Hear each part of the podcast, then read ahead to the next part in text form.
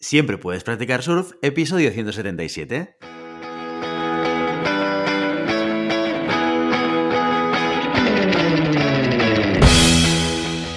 Bienvenido y bienvenida a Siempre puedes practicar surf, el podcast diario sobre recursos humanos. Este podcast está pensado para profesionales de recursos humanos, gerentes o jefes de equipo y podrás encontrar técnicas, consejos, ideas, conceptos y noticias sobre la gestión de personas. Eso sí, con un enfoque práctico y aplicable. Hoy episodio 177 del lunes 28 de febrero del 2022, programa en el que tenemos el placer de contar con una invitada muy especial. Pero antes dejadme que os recuerde que podéis encontrar más contenido en nuestro blog e información sobre nuestros servicios en nuestra web, en globalhumancon.com. Desde allí os podréis apuntar a nuestra newsletter para no perderos nuestros webinars, streamings y todo el contenido y actividades que organizamos desde la consultoría Global Human Consultants. Ella es licenciada en Psicología por la Universidad Autónoma de Madrid, la UAM, y máster en Dirección y Organización de Recursos Humanos por ESIC. También es coach ontológico certificado por Newfield y con un programa avanzado de coaching en cuerpo y movimiento, entre otras muchas acreditaciones y formaciones. Además es coautora del libro Yoga Nidra, una herramienta de mindfulness. Exploradora incansable al servicio del desarrollo de personas y organizaciones, es especialista en facilitación del cambio, liderazgo y el mundo de las emociones. Ha liderado y participado en proyectos en Europa, Latinoamérica y Estados Unidos, acompañando a directivos de todo el mundo para que ellos y sus equipos expresen su máximo potencial a tiempo que son felices y efectivos. Profesora de Tai Chi, Qigong, investiga y aplica regularmente herramientas de mindfulness en su vida diaria y con sus clientes. Entró en contacto con el coaching en el año 1997 y hasta hoy sigue aprendiendo y creando metodologías para la transformación, entre las empresas con las que ha trabajado se encuentran las siguientes. Atención, Andersen Consulting, Hedrick Struggles, Cold Technology Services, Pfizer, Accenture, Cold Telecom International. Me quedo, me, corto. Amadeus, Telefónica de España, Vodafone, Infojobs, Repsol, Banco Santander, ING Direct, Barclays, Deutsche Bank y muchísimas otras empresas que todos conocemos. Hoy, en Siempre Puedes Practicar Surf, tenemos el placer de contar con Soledad Dueñas. Soledad, muy buenos días y bienvenida. Muy buenos días. Gracias. Un placer escucharte y gracias por acompañarme en este rato y por permitirte eh, tu espacio para compartir. El placer es nuestro tenerte aquí, porque con, todo el bagaje, la experiencia que tienes, has visto que me ha atragantado con los nombres de las empresas y he dejado muchos de lado, porque la lista era, era, bastante impresionante y sobre todo empresas muy conocidas y muy reconocidas en, en, todo el mercado. Así que, oye, encantados de tenerte aquí para poder escuchar y aprender de tus experiencias con, con los directivos, con los equipos con los que has podido ir trabajando. Hoy vamos a tratar un tema que lo comentábamos al principio cuando comentábamos, oye, ¿qué título le vamos a dar a este, a este episodio? ¿Qué título le vamos a dar a esta entrevista? Y, hemos elegido uno que todos sabéis porque lo habéis leído antes de entrar, ¿vale? Que contienen dos palabras muy importantes. Y creo que, son dos elementos que, a veces, no sé hasta qué punto, parecen, no sé si separados, pero como que parece que, que casan difícil o que justamente forma parte de los retos uno versus el otro, que son emociones por un lado y liderazgo por el otro, ¿no? Y la primera pregunta obligada que tengo que hacerte, eh, Soledad, es, oye, ¿cómo combinan estas dos cosas y, cómo, cómo se ven y cómo funcionan en la realidad de una empresa? Pues mira, mm, escuchándote, mira que hemos conversado un ratito, pero escuchándote me viene una frase muy amplificada que he oído muchas veces en las organizaciones, ¿no? Es al trabajo se viene llorado y otra cosa más también, ¿no? Se viene llorado. Y y claro que todos vamos llorados, pero a veces casi llorando internamente. Y las emociones se empiezan a contemplar, bueno, empieza hace mucho, porque desde que empieza a hablarse de motivación, eh, ya son muchos años en los que se está hablando, pero se veía la motivación como un impulso, un impulso, un impulso, pero las emociones es mucho más que motivación, es mucho más que el impulso de mm, yo quiero que tú estés motivado para que me des más rendimiento. Pero eso conjuga un montón de cosas y una manera de estar emocionalmente en las, en las situaciones y en el mundo. Em, hay un experimento que me gustaría que hiciéramos, que lo hago siempre con, siempre que estoy viendo el mundo emocional y de alguna manera para legitimarlo, que si lo podemos hacer a mí me encantará. Yo voy a poner un marco y luego te pediré que me pongas uno de los eh, audios que, tenemos. ¿Te parece? Me parece perfecto. Bueno, aviso a navegantes, esto que vamos a hacer ahora con Soledad no lo hemos hecho nunca. ¿Vale? Soledad me ha dicho, oye, quiero, hacer un experimento, quiero hacer un, ejercicio contigo. Eh, me ha pasado dos audios que los tengo aquí cargados, sí, que los he escuchado y sé un poco de qué van. Fundamentalmente música, pero todo lo que voy a hacer a partir de ahora no tengo ni idea y Soledad me va a explicar de entrada cómo, cómo hay que hacer este experimento. Así que os invito a todos los que nos escuchéis en estos momentos a sumaros desde vuestros espacios donde estéis ahora escuchando para, para aventuraros conmigo a esto de lo que no tengo ni idea de lo que va a salir. Así que, Soledad, eh, qué, es lo que tenemos que hacer básicamente. Bueno, este experimento se puede hacer hasta conduciendo, pero por favor no perdáis el, no perdáis el volante.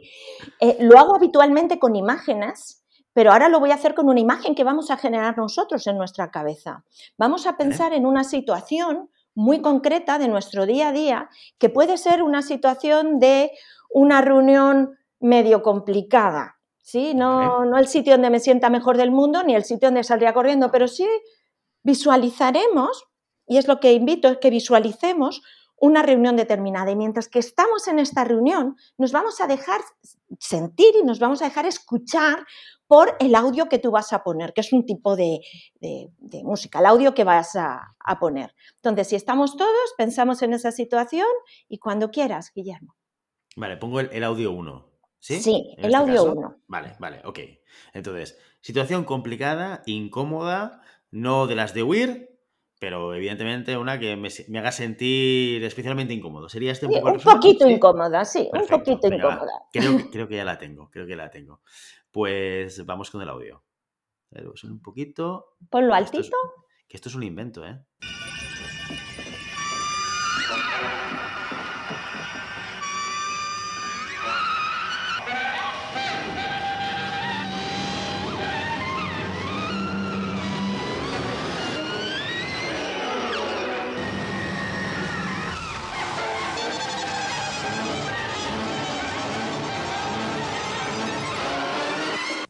¿Vale? Bueno, y la pregunta que yo hago es, ¿con qué te conecta? O sea, eh, ¿qué te produce, eh, Guillermo? Como no están los demás, tú vas a ser como la voz del público. Yo también traeré la voz de otras personas con las que vivo este experimento y una y otra vez. ¿Qué te transmite en esa situación? ¿Qué te pasa con ella? Junto con la música te refieres, ¿no? Sí, ¿Cómo la música... De acuerdo. Eh, pues yo creo que potencia toda la parte negativa de la situación que estoy evocando en estos momentos. O sea, me, me, si, si, estoy nervioso, estoy incómodo, me lo multiplica. Uh -huh. eh, me genera tensión, eh, me genera incomodidad, eh, me, me, genera premura. Es algo que quiero salir de aquí, quiero salir de aquí.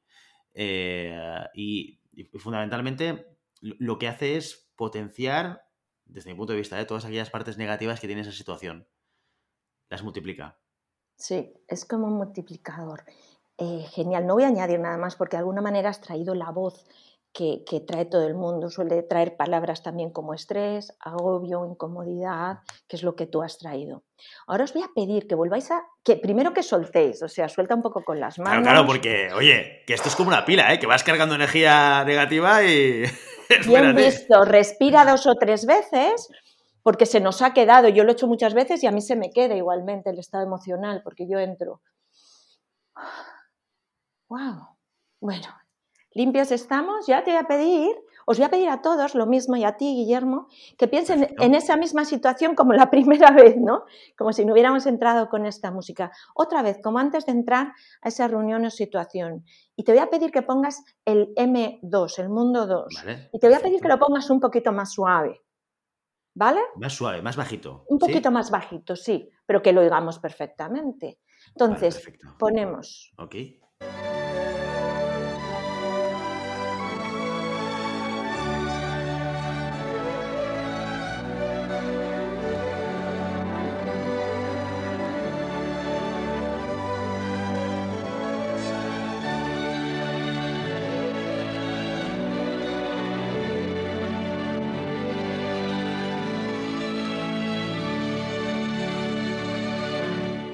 Diferente, ¿eh? Cuéntame, ¿cómo ha sido la experiencia? Mucho más pacificadora, ¿no? O sea, la, la, la sensación es de, de, más relajación, de calmar los nervios, ¿no? Tengo la sensación de como de bálsamo, ¿no? De estoy pensando en esa situación estresante que de entrada no me va a gustar, pero aplana mucho esas, esas, emociones eh, de estrés y de nervios. Me las, me las rebaja, todo lo contrario. Mm. Te voy a hacer otra pregunta. Eh, ¿Cuál de las dos... ¿Hay alguna música que te haya parecido más larga? ¿Alguna de las dos piezas te ha parecido más larga que la otra? Pues eh, yo te diría que, a nivel de percepción, la primera me ha parecido más larga.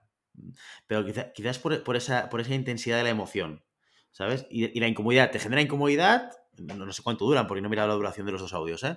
Pero la primera me, me daba la sensación de, ostras, quiero salir de este audio ya y como tengo las ganas de salir de este audio que se acabe, tengo la sensación que dura muchísimo más, ¿no? Pues eh, fíjate, Guillermo, duran exactamente lo mismo. Y es la primera vez que a mí se me ocurre la pregunta de la duración, porque, eh, porque lo he percibido. Al quitarme un sentido, he percibido otro sentido. ¿Sí? Hemos quitado el sentido de la vista. Estas imágenes son unas imágenes de Nueva York, donde en la primera música se ven como si fueran a toda velocidad y es que te da un ataque. Y en la segunda se ve como si las imágenes fueran despacito. Y la gente siempre me dice, has cambiado las imágenes. Yo no he cambiado las imágenes.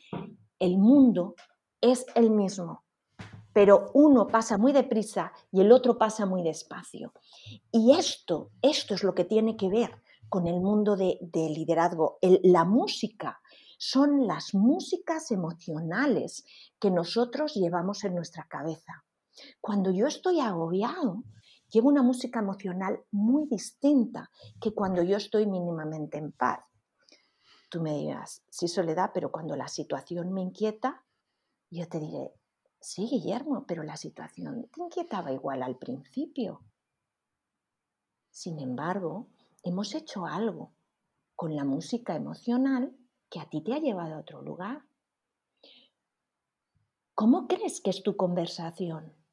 O sea, ¿cómo crees que influye? Si tú ahora tuvieras que dar el paso a esa reunión que te incomoda, ¿cómo crees que influye distinto? ¿Lo darías igual? No, no, para nada, no tiene nada que ver. No tiene nada que ver. Totalmente. Mira, a mí me pasa, eh, te, voy a poner un ejemplo, ejemplo mío, ¿eh? de cosas que tienen que ver con esto, ¿no? de cómo las emociones te afectan eh, y, cómo las, y, cómo gestionar las emociones con cosas externas, ¿no? y, yo lo noto mucho, hay días que cuando aparco lejos de la oficina me pongo un podcast de humor que escucho diariamente y cuando escucho este podcast llego a la oficina riendo pero además con una, emoción positiva. Entonces, entras por la puerta y, saludas a todo el mundo, te sale de dentro porque estás contento porque te has hecho unas risas caminando desde el parking hasta, hasta la oficina y tu, y tu modo y tu estado es completamente diferente. Y eso me pasa es una cosa que no suelo hacer muy conscientemente, es decir, no me pongo eh, un audio de humor para ponerme contento, pero soy consciente que me, hace ponerme contento y que reacciono o que transmito esa, esa felicidad eh, o, ese estado de humor al resto de personas que están a mi alrededor. Y cuando estoy con una, con una cosa, pues, con un mal rollo, con un proyecto que se tiene que entregar con tensión, con estrés, que esto pasa también a veces, eh, no, recurro al podcast, pero soy consciente de que podría hacerlo y eso podría variar mi estado de ánimo. ¿eh? Es curioso ¿eh? cómo, cómo son las emociones. Pues es exactamente así. La mirada emocional determina las posibilidades que nos ofrece la realidad. Porque cuando yo veo las imágenes muy lentas, cuando yo os digo visualmente, hay espacios para que yo pueda hacer cosas entre medias. Eh, el trabajo sobre las emociones es determinante para producir cambios en uno mismo y como tú decías, cuando llego a la oficina, en las organizaciones, em, cuando yo estoy más en equilibrio, más en paz, sin duda alguna puedo obtener mejores resultados. ¿Va de hacer happy life todo es happy? Ni muchísimo menos. Pero lo que sí que está claro es que cuando yo estoy y ahora voy a hablarte, hemos visto el mundo 1, que era este que hemos visto de la música disonante, que es cuando yo llevo una emoción muy angustiosa, y hemos visto el mundo 2. Me gustaría traer un poquito de lo que es el estrés y dar dos o tres pinceladas para que veamos la magnitud que tiene, no solo a nivel emocional, sino también a nivel cognitivo. Y tú has dicho exactamente tres palabras que tienen que ver con precisamente el estrés. Y luego veremos un poquitito más de lo que ocurre en el cerebro. Tú has dicho en la primera pieza, cuando has escuchado la primera pieza, eh, has dicho, eh, me daban ganas de irme, me hacía irritable eh, y no sé si has llegado a decir algo como de bloqueo. Pues los, lo has dicho literal, digo, madre mía, eh, ni que lo hubiéramos practicado, que no ha sido así, porque yo he invitado a Guillermo a que el experimento. Exacto, exacto. No, no, yo le he dicho, Guillermo, no te voy a decir que es el experimento, pero puede que lo probemos, ¿no? Y, y entonces Mira, cuando entra un elemento estresante, pero muy gordo, ¿no? ¿no? pensemos en lo sutil, que luego lo vamos a trasladar a lo sutil, muy grande, hay tres comportamientos básicos que son de supervivencia y que gracias a ellos hemos llegado aquí, que son, eh, hemos llegado como humanidad, ¿no? como, como especie, que son ataque-defensa, esto es la irritabilidad, todo me, ¿sí? es ataque-defensa, todo me duele, me defiendo y ataco, bloqueo, que es cuando me congelo, eh, no, puede hacer nada. Es cuando nos quedamos tiesos y pasa todo a nuestro alrededor y dices, uff, menos mal que ha pasado, porque yo no habría podido hacer nada. Y cuando huyo, has dicho, yo me quería ir de ahí. Y es un, eh, es un comportamiento de evitación. Bien, esto aparece como los tres comportamientos directos que tu cuerpo no piensa, porque si tu cuerpo lo piensa, no sobrevives. Si a ti te va a atropellar un camión, tú no puedes decir, voy a ver qué alternativas tengo y cuál sería la mejor salida. No, el cuerpo se encarga de que eso no te ocurra. Tienes que dar una respuesta. O te tiras corriendo para un lado o te quedas tieso y que te pase rozando. O, en este caso no te puedes defender, pero si ven un tipo con una maza de arte, con un cuchillo, pues hay ataque-defensa, ¿no? Entonces, es de supervivencia y es de supervivencia de, aquí y ahora, no de especie. Esto es muy interesante. Por tanto, es muy cortoplacista. Es matar moscas a cañonazos. Pero, bueno, entonces, la segunda parte, nuestra cabeza, ¿cómo opera? Bueno, pues eh, se inflama la amígdala, llama a la subida al glutamato, al cortisol, por supuesto la adrenalina, todo el sistema simpático, hay simpático y parasimpático del sistema autónomo. Ojo, quiero dar cuenta aquí, no es el sistema nervioso central, que lo gestionamos de alguna manera, no, es el autónomo, va a su aire completamente y el autónomo actúa solo. El simpático, que es el menos simpático de todos, es el que me lía esta cuando me, hace, pero es el de supervivencia. Y mira lo que hace. Tira la amígdala tira recuerdos, los recuerdos lo veremos luego porque es muy interesante. Y busca cómo, cómo, cómo, responder, pero lo busca el solo, lo busca el cuerpo. ¿Qué cosas quita? Pues te quita el digestivo, que es de medio plazo. Tú puedes estar sin comer días, sin beber. Te quita el reproductor, que es de especie. Tú no estás para... A mí me pasa George Clooney en una emergencia al lado, le doy un codazo y sigo corriendo. O sea, es que ni lo veo. No estás para guiñarle un ojo a nadie. Eh, nos pasan muchas más cosas. Eh, pero otra cosa que nos pasa fundamental para el liderazgo tiene que ver con que nuestro sistema prefrontal queda desactivado. Desactivado. ¿Qué se encarga? Análisis y solución de problemas, creatividad y toma de decisiones. Eh, quizá es esto justo lo que necesitabas para esa reunión que estabas pensando, Guillermo. quizá es eso.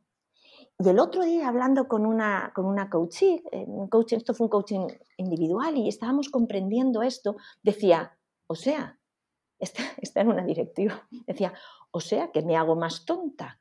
Digo, sí, nadie lo dice así, pero efectivamente me hago más tonto. Es decir, que en el momento que necesito sacar todas mis capacidades, desplegar mi máster, mi experiencia como directivo, mis tomas de decisiones, mi liderar una compañía, en ese instante, en vez de actuar mi sistema cognitivo, que pone la información en conjunto y que me permite tomar perspectiva, viene mi cerebro reptiliano. Ole, tantos años de estudio para que el que actúe con mis equipos, para que el que actúe con mi colega, con mis pares, con mi cliente, sea, como llamo yo, el lagartijo. Lagartijo o la serpiente viperina, que mata a quien sea. Entonces, eh, esto es muy interesante, porque ahora sí eh, ponemos, puedo responder a esa pregunta que me hacías al principio, ¿no? con la que arrancábamos. Eh, ¿Qué tiene que ver? Pues lo tiene que ver todo, porque podemos estar en dos mundos, eh, en dos modos, y son incompatibles, porque si está el simpático, no está el parasimpático, y si está uno, no está otro, que es el modo que llamamos supervivencia o el modo que llamamos creatividad. ¿qué otros síntomas tiene el modo supervivencia en nuestro liderazgo? Pues mira, si estamos en modo supervivencia y te invito a ti que vayas pensando, si quieres, ve, ve, añadiendo alguno y lo vamos haciendo a la limón. Cuando yo estoy en modo supervivencia mm, como directivo y entiendo en mi liderazgo no solo tengo que ser jefe, yo ejerzo el liderazgo cada vez que me relaciono con un par, con un proveedor, con un cliente, porque el liderazgo es cómo influyo en los demás, ¿no?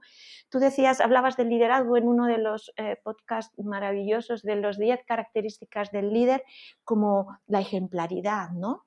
Eh, pues todos somos ejemplares en algunos, todos somos ejemplo, pero no necesariamente ejemplares. Exacto, exacto. Dependiendo del modo en el que nos encontremos. Sí podré ser ejemplar si estoy en el modo creatividad, pero es muy difícil que yo sea ejemplar si estoy en el modo de supervivencia.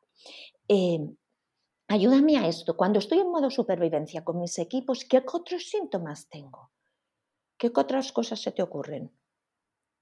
O sea, cosas que yo hago con mi equipo cuando estoy en modo reptiliano. Sí, que se te puede ocurrir que tú cuando estás, me encanta, en modo reptiliano, exactamente.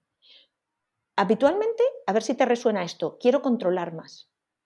Necesito controlar. sí. ¿Qué más cosas te pasan? Pues eh, no sé si entraría en toda la categoría, pero eh, yo, creo que muchas veces eh, acabas ejerciendo una comunicación de tú para ellos sin escuchar demasiado, ¿no? Vas directamente a... No, no, no, no, eh, lo que hay que hacer es esto, esto, esto, esto, y no me expliques historias y tal. Te, te, te pones en el modo probablemente de tu estilo de comunicación más extremo.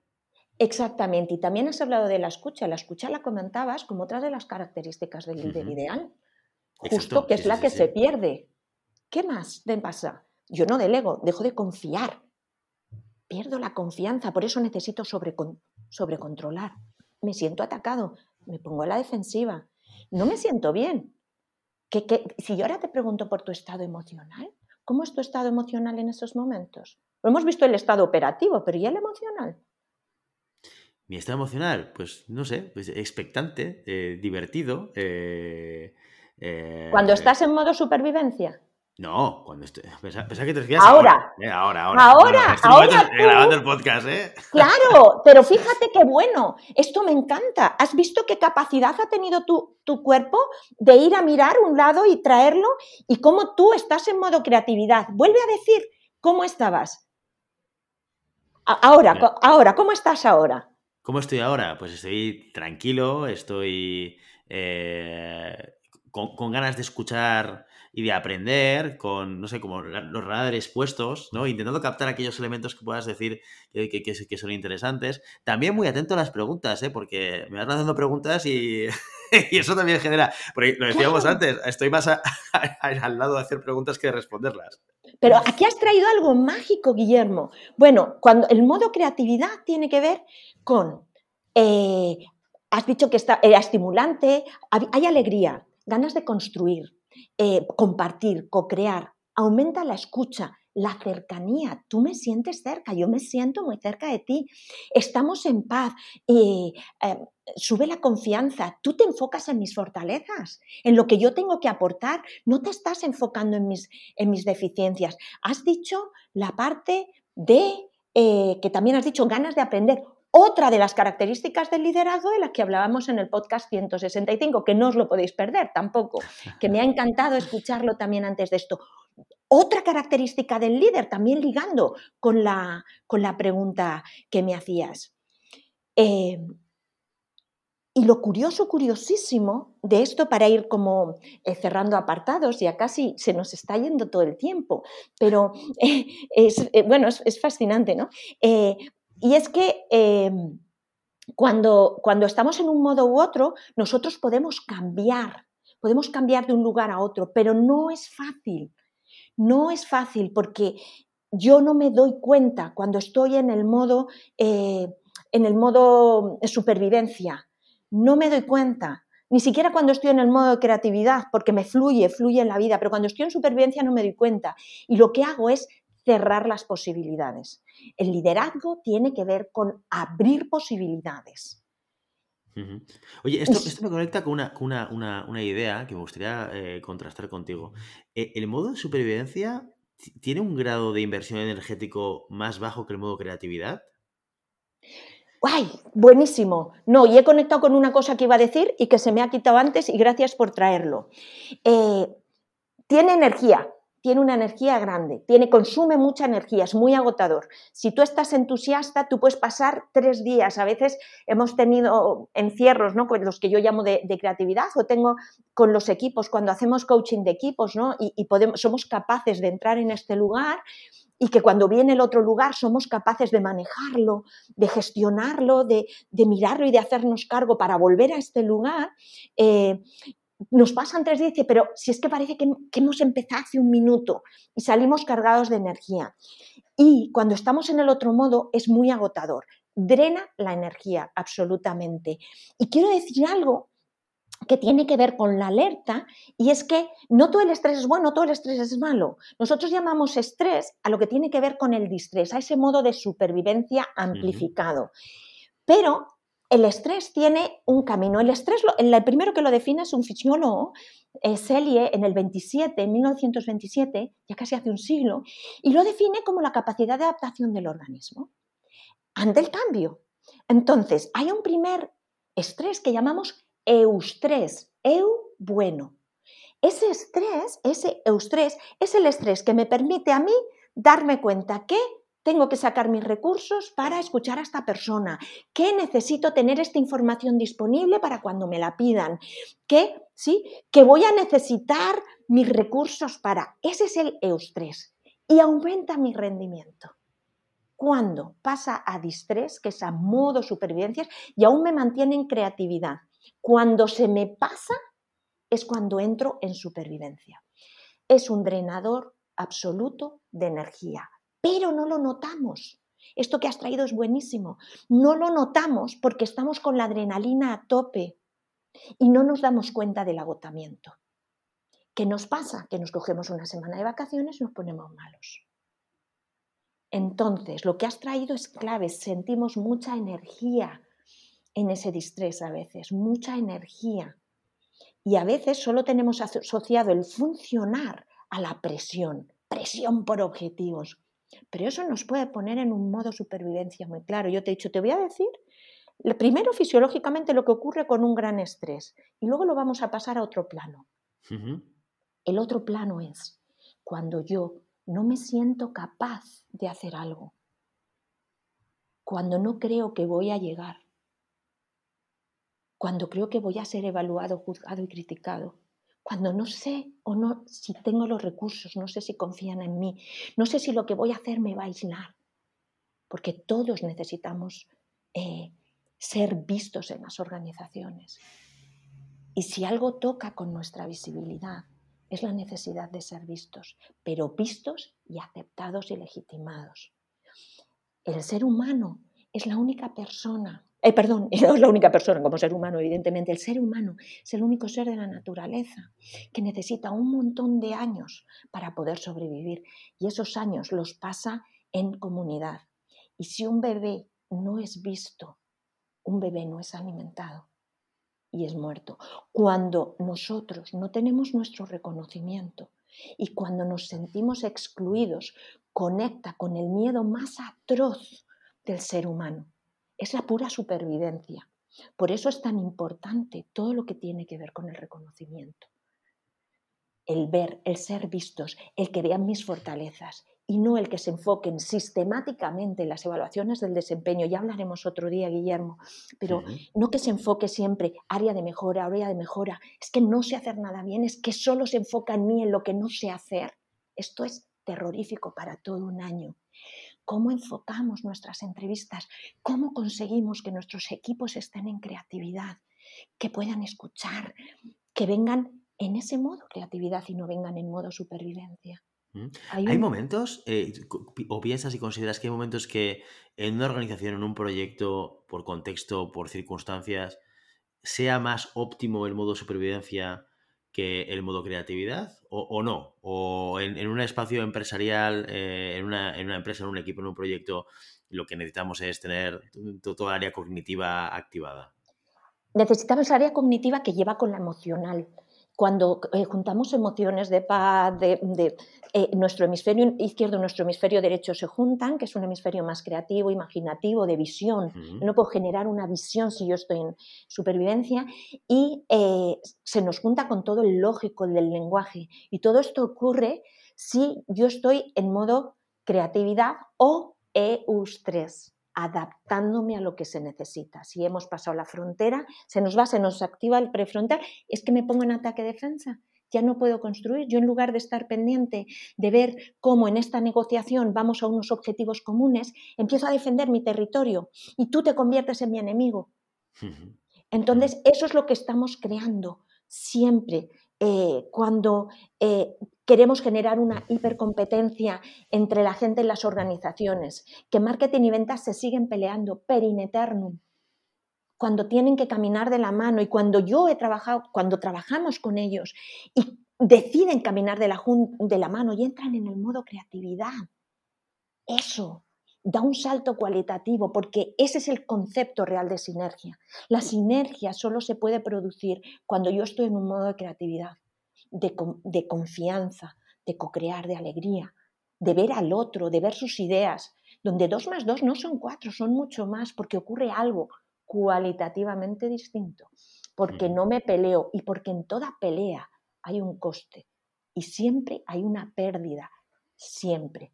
La competencia sana, no, no hay competencia sana. No conozco ninguna competencia insana.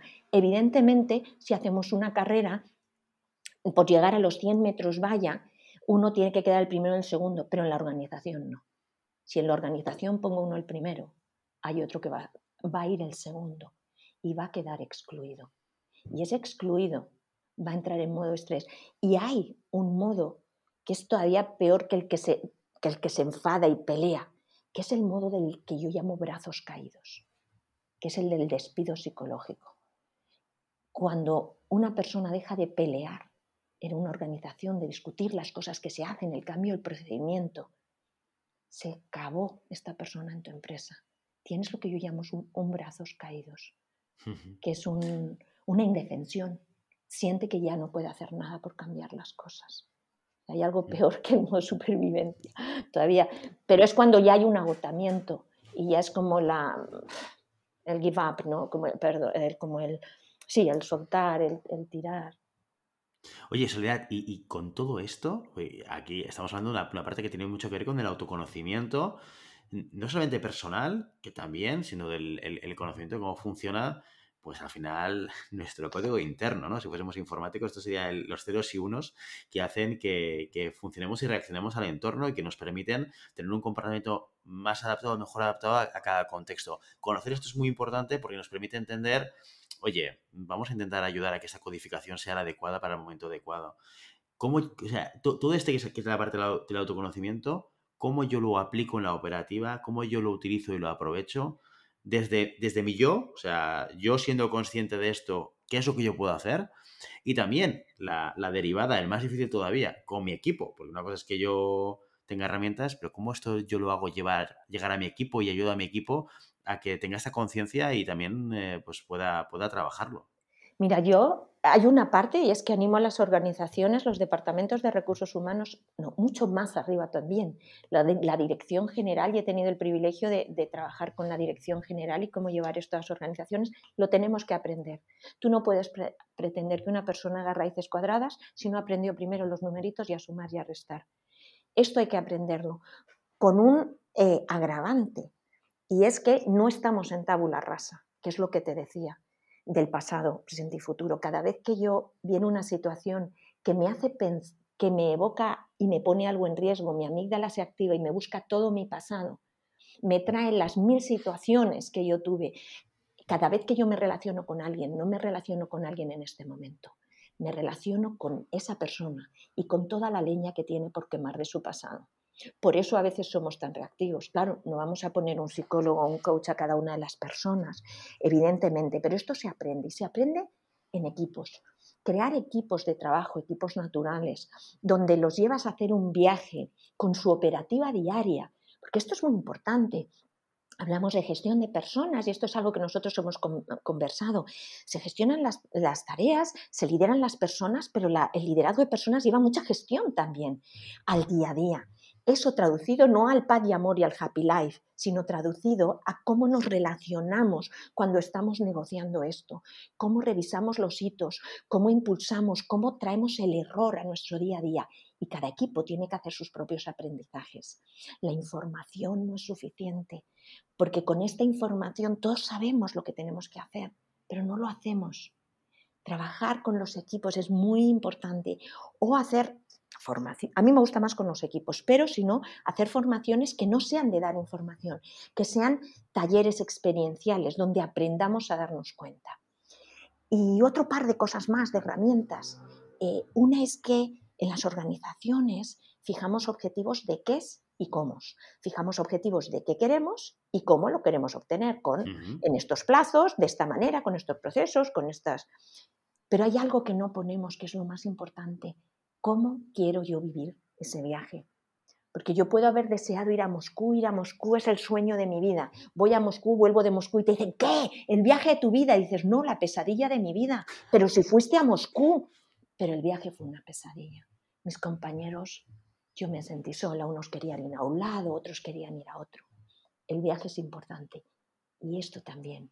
Hay que marcarlo como objetivos en los equipos de trabajo ¿Cómo queremos que sean las reuniones? Cuando yo hablo con un directivo, estoy haciendo un coaching y digo, ¿cómo quieres que sea esta reunión? Que te da, que te estás jugando la dirección general o hacerte con este equipo o con este presupuesto, ¿cómo quieres que sea? No te digo qué quieres obtener, te digo cómo.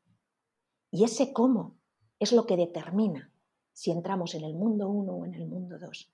Si nos fijamos tanto en el resultado Vamos a activar el mundo uno sí o sí porque nos sentimos el riesgo.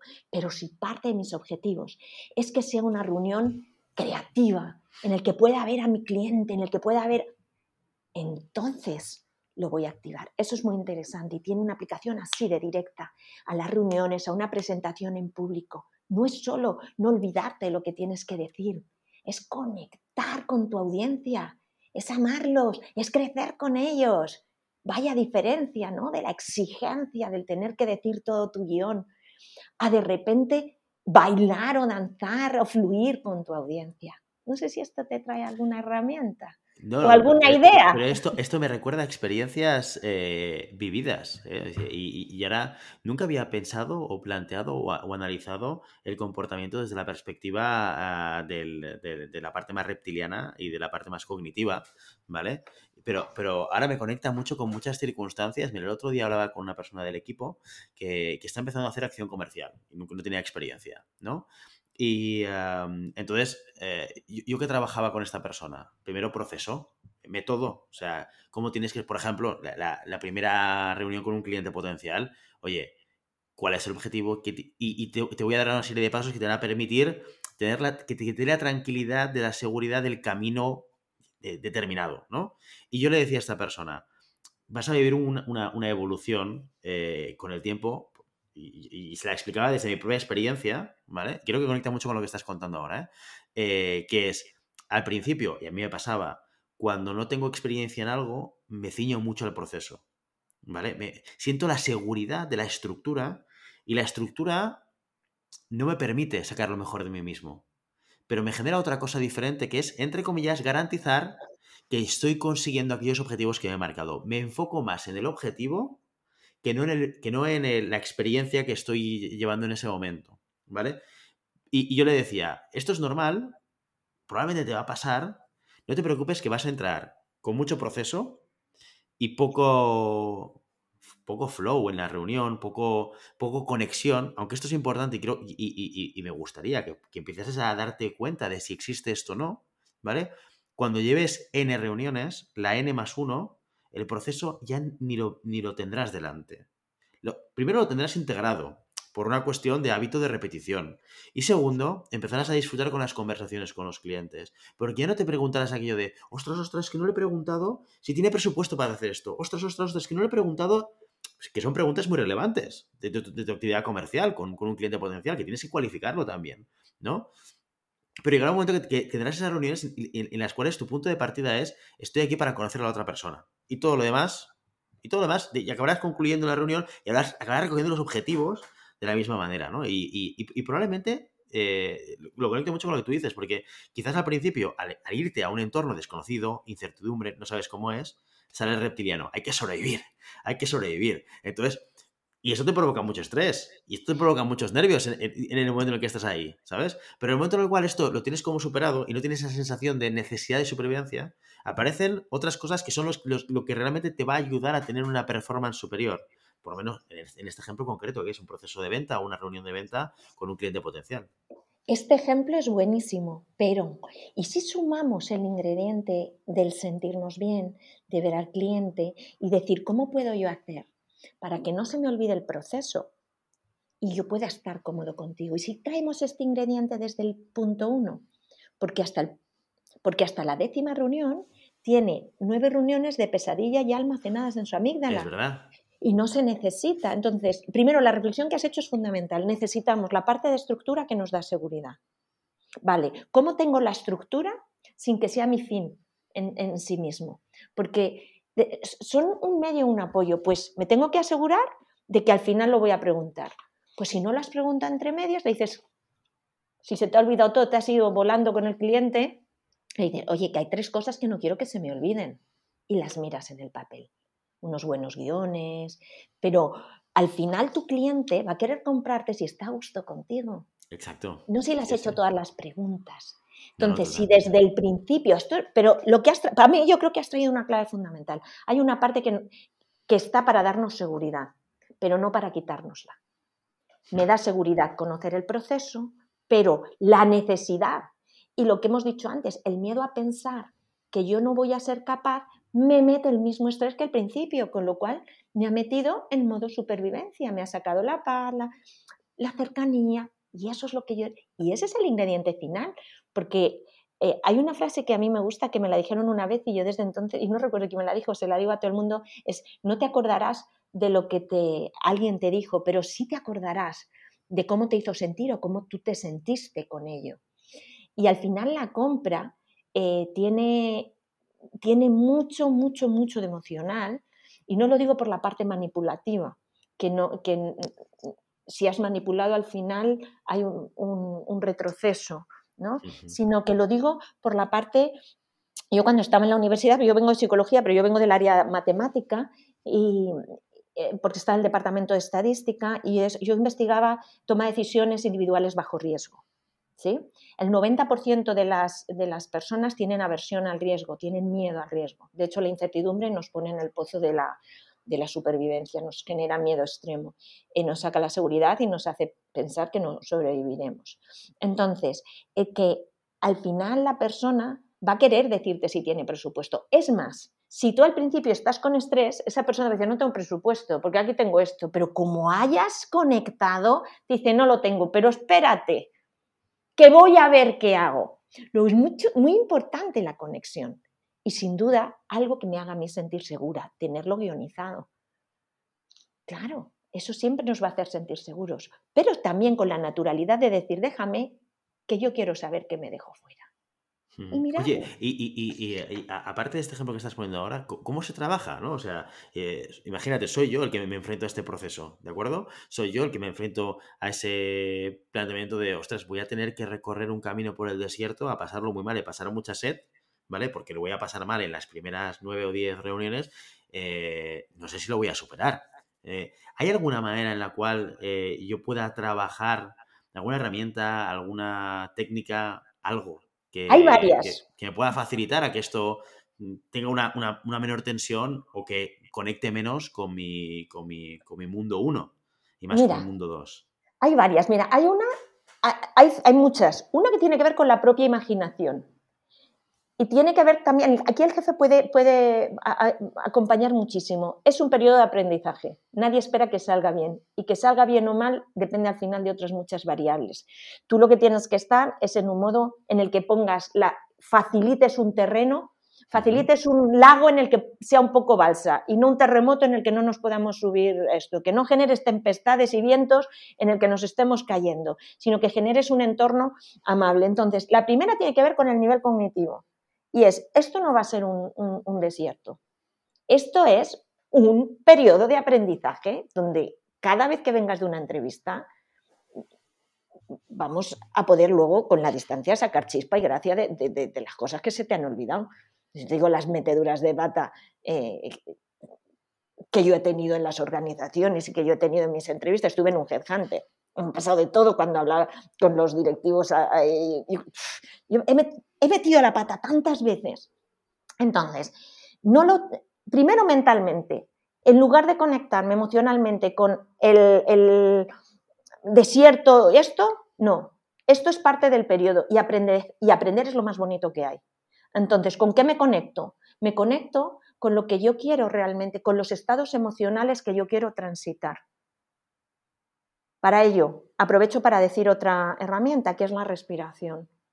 Eh, si yo respiro tres veces, sonrío, sonrío en el centro de mi pecho y me conecto con una situación agradable, acabo de cambiar mi bioquímica cerebral.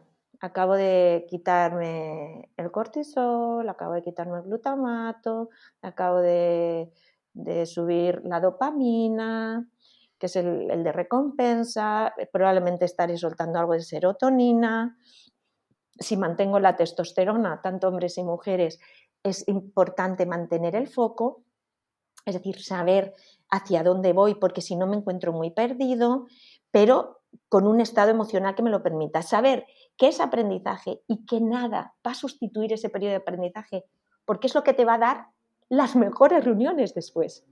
Es tu base de datos, como Edison decía, decía, eh, jo, que, de fallos, ¿no? Que, arduo ha sido. De, ¿Qué va? Para la, la mil he hecho la bombilla, pero es que he sabido 999 maneras de no hacerla. Como jefes, saber que la equivocación es lo que me va a permitir la siguiente vez tener un aprendizaje y ampliar mi, bagaje. Entonces hemos visto mentalmente visualizar cómo me gustaría a mí que fuera y qué sería una eh, sesión de éxito. ¿Sí? ¿Cómo sería? Visualizarla. Visualizarme a mí, cómo me sentiría en ella, cómo me gustaría que fuera emocionalmente. Y ya estamos con el, el es que no nos separamos, te das cuenta que se ha vuelto a juntar pensamiento. Y luego físicamente, y yo creo que podríamos eh, casi cerrar, si quieres, con otro experimento, que hemos empezado con un experimento. ¿Quieres que cerremos con otro experimento? Y te doy una super herramienta. Soy una, fantástica cobaya, o sea que... Vale, este no lo podéis hacer conduciendo, lo hacéis cuando lleguéis luego al despacho si estáis escuchando eh, Lo vamos a hacer juntos.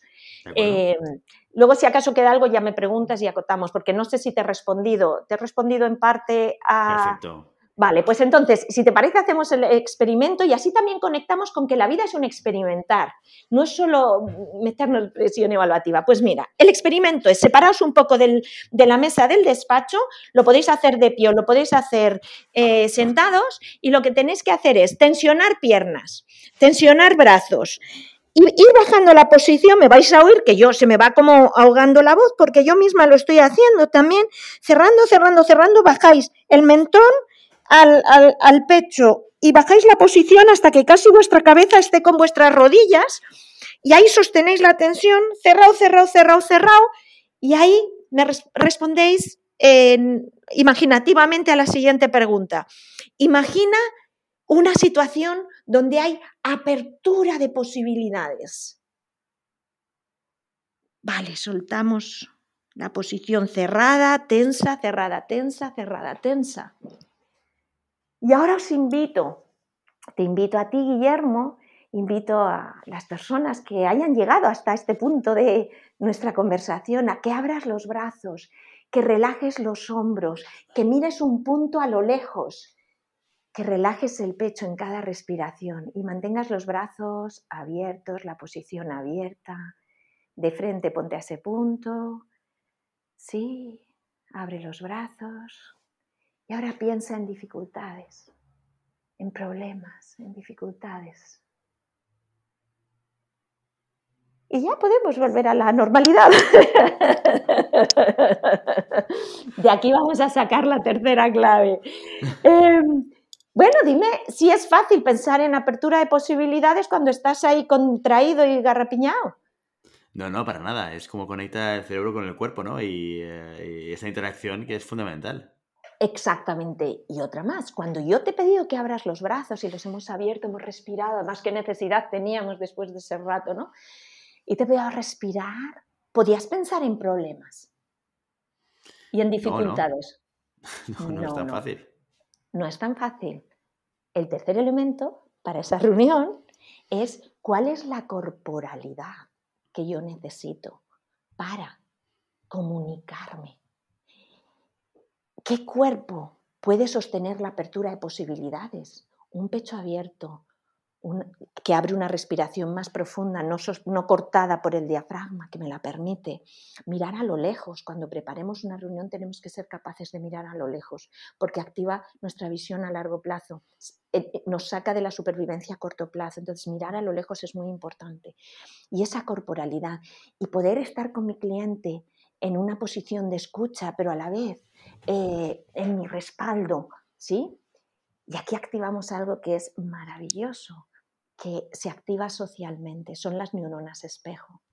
Y es que el cerebro de la persona que me ve, su cuerpo, su, zona motora del cerebro reproduce toda mi posición física, incluidos mis microgestos. Y simplemente no hace lo mismo que nosotros porque tiene unos inhibidores, si no estaríamos replicando los movimientos de los demás. Pero mi cerebro conecta Dicen que este es el mecanismo de la empatía, porque toda nuestra emocionalidad además está en nuestro cuerpo. Entonces, no es solo que yo esté con un cuerpo que me va a estar llevando a la creatividad o a un modo de eustrés, un modo creativo de adaptación, sino es que además se lo voy a estar compartiendo a la persona y la persona de enfrente sin darse cuenta va a conectar con ello mi corazón va a estar más en calma. Hasta 5 metros de diferencia el Instituto HeartMath, que ha medido electros y electrocardiogramas y electroencefalogramas, tiene una clara conexión entre mi, mi, cuerpo y mi corazón en calma, en alta armonía cardíaca, con un estado de paz mental creativo. Pero es que hasta 5 metros de distancia, esa coherencia cardíaca se traslada. Es decir, que si yo estoy en paz y creo en la persona de enfrente y no lo veo como un tonto, sino que realmente lo admiro y estoy dispuesta a aprender y a escuchar con él y mi cuerpo se lo trae, estoy en coherencia con lo que traigo, con lo que comunico y con el objetivo al que podemos construir juntos. Y si no es ahora, no te quepa duda, Guillermo, que esa persona será un prescriptor si no es la que puede ser. Porque sin duda habréis construido algo juntos, se habrá construido algo juntos. Y no importa que hoy no cerremos, la vida es una visión y las organizaciones de muy largo recorrido, en la que efectivamente tú sacabas lo del largo recorrido, es muy importante, en la que cada día vamos construyendo. ¿Y si un día estoy de mal humor y me he pasado tres pueblos? Pues tendré que decir, me he pasado tres pueblos, he venido irritado. Y la próxima vez pues respiraré tres veces antes, me haré una buena posición, ya me pasarás el programa de humor que tú escuchas y podremos ver cualquier problema desde otra dimensión, que nos abra posibilidades. En, definitiva y, y de alguna manera es cómo ser más efectivo en la relación conmigo mismo y con mi entorno y también cómo acompañar a mis equipos a que sean más efectivos. Soledad Dueñas, muchísimas gracias por venir hoy. Hemos experimentado de todo contigo hoy. Nos hemos saltado el margen de tiempo que suelo dar en las entrevistas, pero creo que merece mucho la pena porque hemos, eh, hemos innovado. ¿Eh? En las entrevistas de, este nuestro podcast siempre puedes practicar surf haciendo ejercicios juntos. Y, em, ahora, yo, estaba pensando, esto tendríamos que haber grabado en vídeo para que nos viesen cómo nos estirábamos y cómo nos recogíamos. ¿eh? Qué pena que esto solo sea audio. Sí, y quiero honrar una cosa, que es lo del surf. Di tú la frase, por favor. Lo de no, podemos evitar las olas. No puedes detener las olas, Dilo tú porque... Y ya sabes, no puedes detener las olas, pero siempre puedes practicar surf. Y hasta aquí nuestro episodio de hoy. Como siempre, queremos invitaros a que os pongáis en contacto con nosotros, nos deis vuestra opinión y nos sugeráis si tenéis algún tema o alguna pregunta concreta. Lo podéis hacer a través de la página de contacto en globalhumancom.com barra contáctanos o a través de las redes sociales. Estamos en Facebook, en Instagram, en Twitter y en LinkedIn. Y si el contenido de este podcast te gusta, no te olvides suscribirte darnos 5 estrellas en iTunes y me gusta tanto en iVoox como en Spotify. Muchas gracias por todo, por tu tiempo, por tu atención y por tu interés en estos temas sobre gestión de personas. Nos escuchamos mañana martes con las noticias de la semana. Hasta entonces, feliz día.